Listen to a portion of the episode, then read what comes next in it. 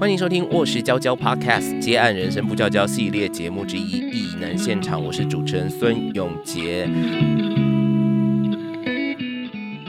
就是我明明是一家文学杂志，为什么我要一直去接各种类型的标案，来服务政府，或者是来服务相关单位，或者是要争取这个补助？其实我我觉得用另外一个角度去思考，就是说这些专案、这些表演，它也需要熟悉这个业界生态的人去去执行它。倘若说你是一个公关公司，那你谁谁谁都不认识，就会邀到错误的人。那我觉得对，与其给错的人来做，不如我宜轩出马，不是交给专业的来好？就是交给专业的啦。对啊啊，刚好你嗯是专业。我没有那么专业。我今天这个节目下来，就是一直两集节目下来，就是一直要往宜轩脸上贴金，然后他就哎哎、把它拨开。欢迎收听《卧室娇娇 Podcast》接案人生不娇娇系列节目之一《异能现场》，我是孙永杰。今天在我们的异能现场哦，接续上一集的节目呢，我们邀请到堪称文学界的长工邱以轩，这个称号可以吧？可以吧？还行吧？是因为做太久，所以叫长工吗？而且你做的事情非常的杂。哎，对，杂。对啊，我没说错吧？哈、好了，他在离开了这个工作二十年的文讯杂志社之后，呃，他开始，我刚刚有跟他稍微聊一下，补一下近况哦。他是说，他现在开始是以这个接案者的身份哦。我看他这个游走的这个类型跟这个呃植物内容真的蛮广的哈。有在这个呃声音产品的制作公司待过，然后有在这个呃艺术空间待过。但是无论在什么单位，他其实都没有离开文学。那我们现在呃就要来跟他聊聊他这个接案人生到底是呃怎么去拓展的，然后他现在过得还好吗？离开了组织之后哦，好像这个诶、说因为太疲乏了，二十年嘛，那那现在做接案有比较不疲乏嘛？这样，我一开始想要问怡轩就是说，身为一个常年的资深的上班族，你开始接案之后，一开始有受到什么哇很剧烈的文化冲击吗？嗯，因为我不再是名片上面的那个人了。嗯，那名片其实给自己一个很好的开场白吧，我失去了那个开场白，那你就必须找到另外一个可以介绍自己的方式。其实前一集有提到说文讯给自己的好处是什么，那我觉得那个好处是病因之境。就等于说，我常要跟人家介绍说，啊，我是过去待过某某公司的谁谁谁这样子。那可能是过去合作过，或者是听过过去公司的人。那包括我前一段时间在一个艺术空间工作，那个老板也常常介绍我是过去曾经待过某某公司的人。那等于说，我也很感谢过去的公司的牌子真的这么大，可以持续的照顾我到现在这样。所以说，这个呃过去的职涯，他成为了在，因为毕竟他就是呃，人家说在江湖里面哦，你要找到自己的这个封号，你自己的头衔这样。因为我刚刚在问怡轩的时候，我说，诶，我等下节目当中要怎么介绍你哦？可是因为他现在就是开始接案啊，所以他也不隶属于哪一个组织底下。那这个会让很多我不知道，因为如果说你一开始就是接案的人，你可能觉得没差，可是因为你不是，那你难道没有一个瞬间就说啊？我好像真的讲不出，我我没办法拿出一张名片，我没有办法跟大家讲说我是谁，然后就陷入这个很迷惘的状态。这种焦虑好像也还好，因为我我刚开始接案的第还是你，的名片上就印文学界长工邱宇轩？我之后或许可以考虑一下。但我我我觉得我刚开始接案还蛮幸运的是，我有一个认识比较久的朋友，然后找我做第一个合作，嗯，那是新培有神的呃新培，那也一直到现在，我们是彼此会激荡，那有一些合适的工作就彼此讨论。哎、这样听起来好像一件很重要，就是不管你在什么阶人生阶段、什么工作位置，都一定要把握每一次的缘分，哎，不要把这个关系搞砸。没有错，就是说，像之前在文学的时候，我我们的角色很多时候是呃发案给呃结案的伙伴，对，对，所以无论是呃写手，或者设计，或者是摄影，或者是录影，或者是印刷这些层面的伙伴，他一直到现在都持续合作，然后成为我还蛮强大的后备资源。嗯哼哼哼哼哼，所以说，呃，这样讲起来好了，你当时因为你你负责的这个案型，它可能都是一个比较复合式的，就比如说一个专案，所以你其实会接触到的这个委外的工作人员类型也非常非常的多样。诶，你刚刚就已经洋洋洒洒讲了一长串。对，其实我还想到，就连空间装修也可以找到人，水泥工我可能也可以去问到，古迹修复更是。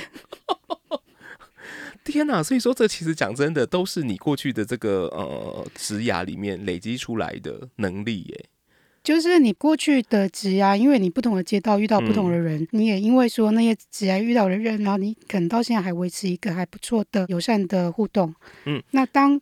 自己有一些困惑或有一些新的需要存在的时候，那你就会回去去思考说哪些伙伴可以在这个阶段协助你这样。嗯嗯嗯。那你当初是通常会去怎么去物色这些合作对象的？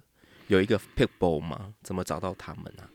也是因为说文讯是一个经营很久的媒体，那所以我们过去累积的译文界的朋友就很多。哦。那加上说季安他面对的。面向更广，那累积了几年下来，你你也会有一些，呃，合作过好或不好的，那大家自己心里都有数，然后就会保留至今，大家就对他的品质也也可以信赖了啦。那你现在也开始接案，你也等于说在接受案主的评价，对，怎么维持这个五颗星的评价呢？有没有五颗星？我也。诚惶诚恐，不知道有没有。因为开始接案之后，你当然知道说，面对很多的困难跟挑战，是来自于说你可能没有那么强大的行政后援，你就连印一张字，你可能都要跑这本，然后你已经没有随时可以传真，或是随时可以干嘛的东西。就因为我看丽丽曾有写过，你桌上没有你可以常拿的便利贴或什么，你也没有用不完的文具。你们以前到底都是怎么样浪费人家公司的资源的哈？哪有？没有，我们很谨慎，好不好？是，所以说这个要补而已。所以说这个都变成现在开始接案的一个挑战。对，那我我刚刚的问题是说，你怎么去维持你的这个接案品质？你自己觉得有哪些关键需要掌握的？第一个当然就是说，呃，这也是我我觉得我到目前都还持续要学习的是如何做案子跟案子之间的。呃，时间跟你头头脑的转换，那当然我我我也会，真的是扛不住的时候，会跟我的合作伙伴讨论说，是不是说哪些工作的功效，然后我们有一些调整，那哪些工作的进度，那我协助到怎样程度呢？我觉得基于说你是一个负责任。的态度，或者是你就是已经完整的完成你自己的那那一块的话，相信你的合作伙伴也可以体谅，说我们并不是一个全职身份在这样一个专案当中。我觉得我们就像一个专案的各个不同的角色，那你随时补上，那你随时作为他需要的那个缺口，工作完成之后，你也可以去维持。那个关系之后再进行到下一个阶段，这样。那你自己有一个内控的机制吗？就是说怎么去安排自己同时身上有几件案子，是你发现说，哎，这是我可以承担的量，那几件案子可能就会要爆了，自己要注意。这一件事情，我到目前都还在学习。嗯，那也也至于说，尤其因为很多专案，他所以现在常常在崩溃，是吗？我前一阵子倒是蛮常崩溃的。也因此会很常需要跟合作伙伴说，我可不可以就做到这一块完成，然后就 OK，然后就是这个案子有个圆满的结束，我们就先这样，那以后有机会再说。嗯，或者是说在这两个礼拜先让我消失一下 之类的，这样。对，嗯，我觉得从怡轩刚刚这一段话，我觉得怎么跟案主维持一个良好的关系，有两个蛮重要的重点。一个就是说，我觉得最基本的，就你事情还是得要做好，好有一个圆满的交代。然后再来就是你要呃很开诚布公的去把自己的状态跟对方。嗯，让对方知道哦，你也不要说逞强跟在那边，就是怕说啊，我想给他们说，可不可以先做到这边，以后就没有下一次了。我觉得，与其在那边拖拖拉拉，然后如果案子真的又来了，你根本就吃不下来，结果搞砸了，我觉得那个关系反而更维持不住。对，因为很很多关系，你你是一个长久经营的，你这一次没有做好，你其实你就没有下一次了。所以说，你很多事情都是要在你的责任范围当中，然后尽可能的去完成它，或者说尽可能让对方理解说你可以做到的部分就是在这里，他可以接受。你是这样的状态，就彼此合作。那倘若不行的话，那我们 maybe 好比说到十月号完成结束，接下来两个月你不用在这段关系或这段合作中进行下一个共享，可能到明年，那你又有空了，那他有合适的工作的时候，你们再继续接上，那也是一个还还不错，可以继续弹性的保持彼此一个很良善的互动的一个方式。嗯，因为我想这个也是接案工作一个蛮重要的特色，跟它吸引人的地方。但前提是你的安排要安排好，不要害死自己也害死别人，这样就不大好了。对，所以，所以说都是要彼此体谅、彼此去信赖的情况之下，才可以像你刚刚所说的这样子啊，对。不过，呃，接续我们上一集节目其实有提到，你在文讯工作的最后一个阶段，其实开始负责执行非常非常多的专案，例如像呃台北文学季哦，这也是长期由这个文讯来负责的一个活动，或者是台中文学馆的特展、客家文艺沙龙等等，这都是怡轩曾经经手过的工作。身为一个专案负责人哦，你要顺利的完成一项专案，你认为主要的关键有哪些？你可不可以跟我们谈谈，有没有一些你自己觉得哦，这一招拿出来，基本上。这个工作推进就会比较顺利的招式啊，因为我觉得完成专案的关键，它可能在于说你自己对于这个计划的脉络够不够清楚，执行任何工项的进度，还有彼此的轻重缓急的关系，自己有没有一个蓝图？当然。大家都会画那个什么甘特图，或者说几月就是要完成什么，几月就是要完成这个这个甘特图。你你在心里或在在实际的书面上，就是必须要去执行的工作吗？那你知道这些轻重缓急的关系之后，那你下一步就是要知道说可以。合作这些共享的伙伴在哪里？还有他们可以预期的执行的成果是什么？这个大家心里有八九分的把握，那才能去让这个专案是顺利的推动，或者它也可以达成一个比较不错的一个成果成效。嗯嗯嗯嗯，因为现在宜轩你接的案型里面，其实也有蛮一大部分是这个专案的。执行嘛，对不对？那你当初开始接专案这件事情，是从做中学，还是说，哎，你知道自己要成为一个专案的负责人之后，你有特别去呃上什么课啊，看什么书啊，去学习相关的管理的技巧吗？我其实，在过去的以前工作的时候，就上过专案管理的课，因为其实还蛮推荐大家运用政府资源去上一些所谓的三年七万的课程。因为政府会补助八成，那你只要有劳保的身份，你都可以去上。我的朋友，我应该都推荐过他去上过一些专案管理，或者是我自己就上过。撇开专案管理课程之外，我上过咖啡豆烘焙、波金，还有什么？波金？你是说像哑铃那一种拨筋民俗疗法？对对对，然后。刚离开的时候，我去上了芳疗课，然后同时也再去上了手冲咖啡课。哦，对，但是这个比较是佛兴趣吧，不是说你以后想要以这个营生吧？对，但是他也补充了自己在某些面向的知识层面。哦，然后这些知识层面，你也不知道以后什么时候会 用到。没有错。好，不过你刚刚讲那个政府的这个，当初是在哪边找到这个资源的？比如说哪一个部会的网站吗？还是这个好像什么劳法署上面就有了。哦，没关系，我们这个等以轩，我们事后确认，我们也许可以把它贴在这个节目的资讯栏，让大家去点阅，好不好？如果你有需要的话，对，哦，这个资源不要给大家就是错过了，还蛮好用的。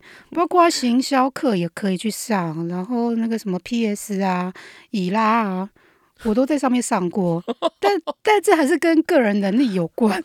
伊拉克我上了两期，但我现在的能力还是很差。所以不能怪课程，要怪我自己。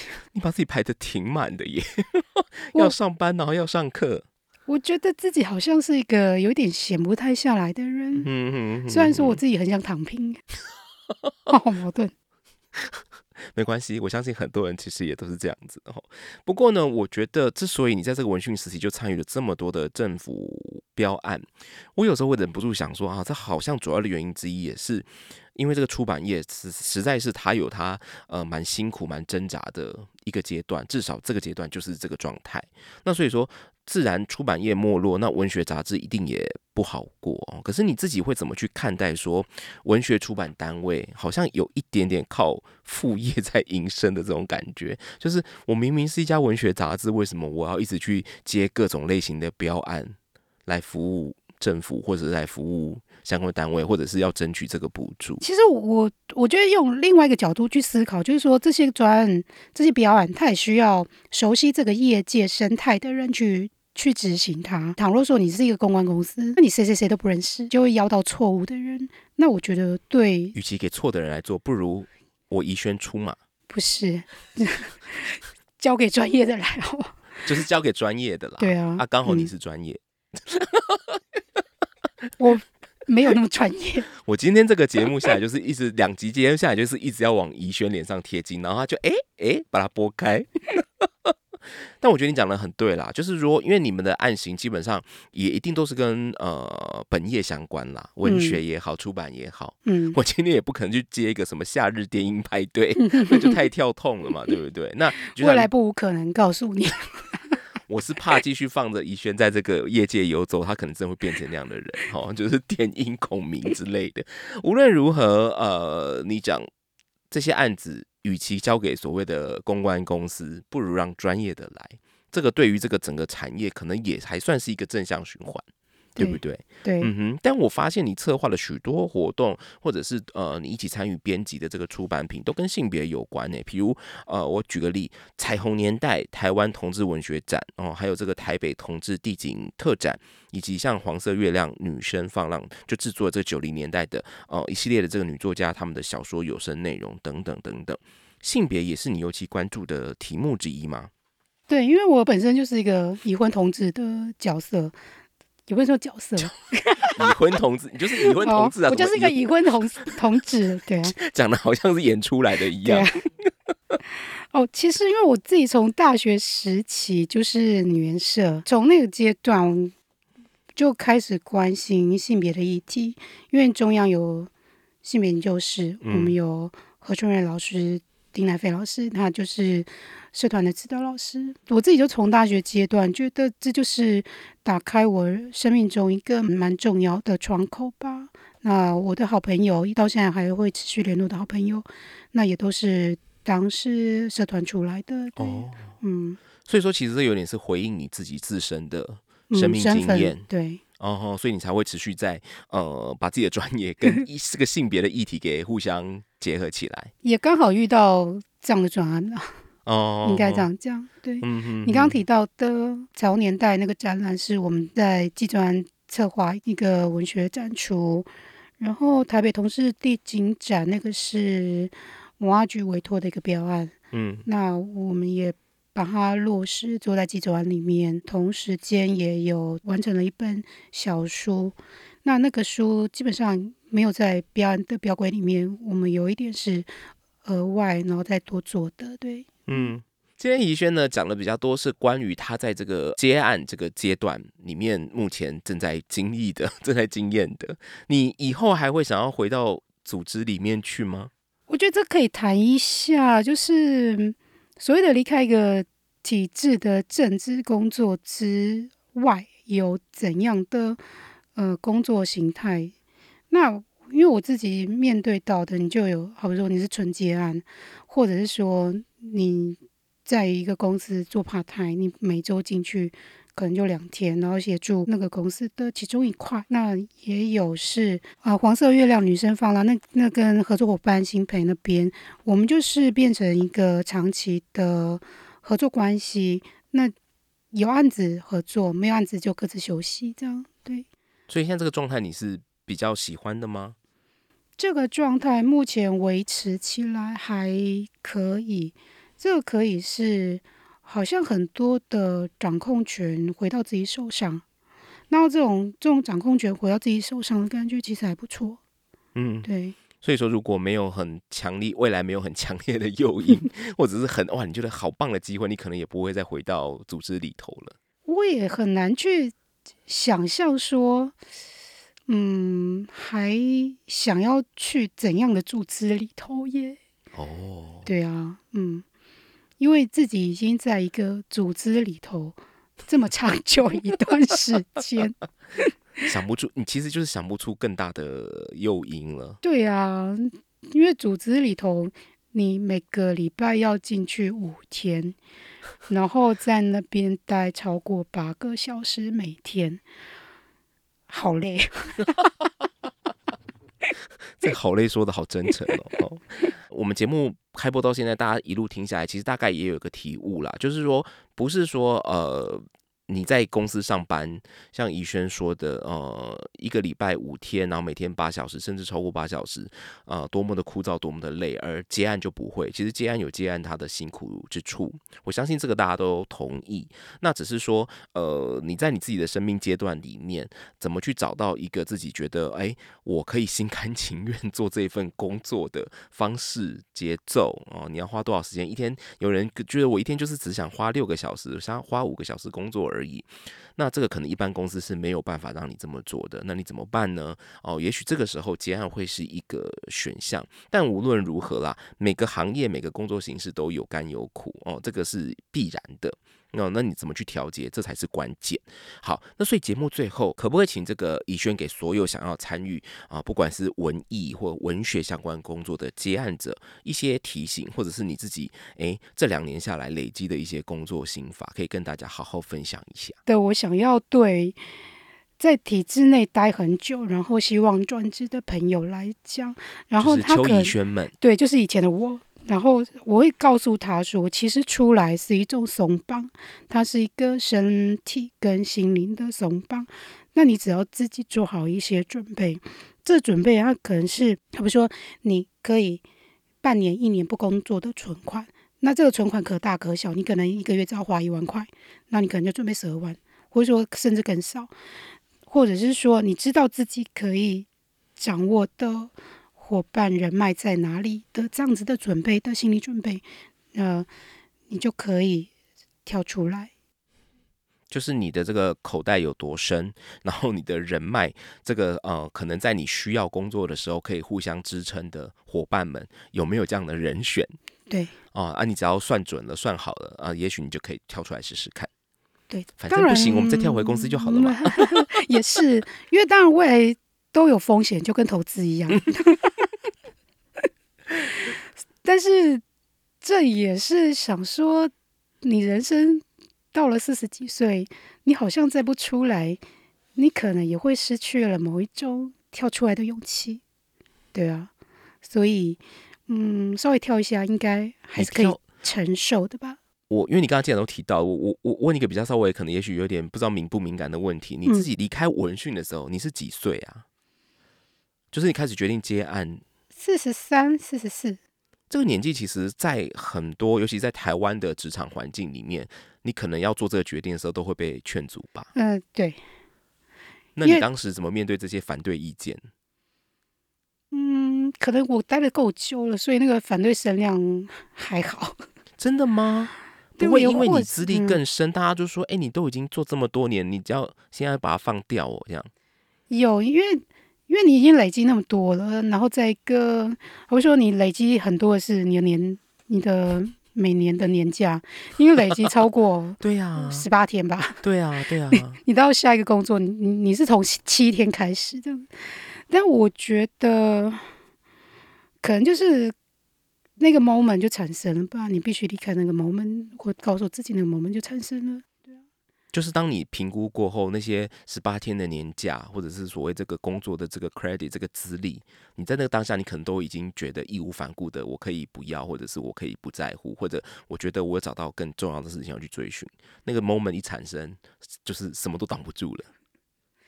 有没有更重要的事情追去追寻去追寻？我觉得倒还好，因为我我觉得就是想要放松啊，这也是一件很重要的事情啊。我就是想要什么都不管，对啊，我的意思是那样，但未必是说你急着要去做下一份工作。嗯，而且我我很多，好比说之前我的合作伙伴问过我一件事情，说你有没有想做的事情？但我觉得对我而言，往往我是去有点像推动者，不太像是说。好，这是一个我希望达成的一个目标。嗯，我觉得那种动力有点微妙的形容，我不知道可不可以传达出来。这样，嗯嗯，对所以人无其他人其他朋友常说我有什么梦想，我希望去达达成。那我觉得我你比较像是一个陪伴圆梦的角色嘛？对你说对，我觉得很像是说，好，你你希望做这件事情啊，我就来看一下，说我可以在你的梦想当中扮演怎样的角色。啊，我知道了啦，你这个不就是宰相命格，不然就将军命格。哎、这期节目最后结束在一个命理节目哦。好啦，对我就是一个幕僚角色。是啦，就是幕僚角色然后。今天其实很谢谢怡轩的这个分享，从一个比较资深的呃文学工作者的角度，那也从一个全职工作者转换到接案呃接案工作者的角度，提供了非常多他宝贵的这个实战经验。好，那今天再次谢谢这个怡轩，不管你以后呃是在哪个职涯哪一个角色，你都可以继续发光发热，继续去做你想做的事情。谢谢永杰，啊、希望下一次再见，或下次再聊天的时候，我们有更多有趣的事情可以分享。没问题，没问题。好，那如果你对于我们的这个节目《艺能现场》有任何的建议啊，或者想 donate 给我们，节目资讯栏 都有这个呃告诉你怎么做的方法哈。艺能现场，我们每周三更新，下一集节目再见，拜拜。拜拜。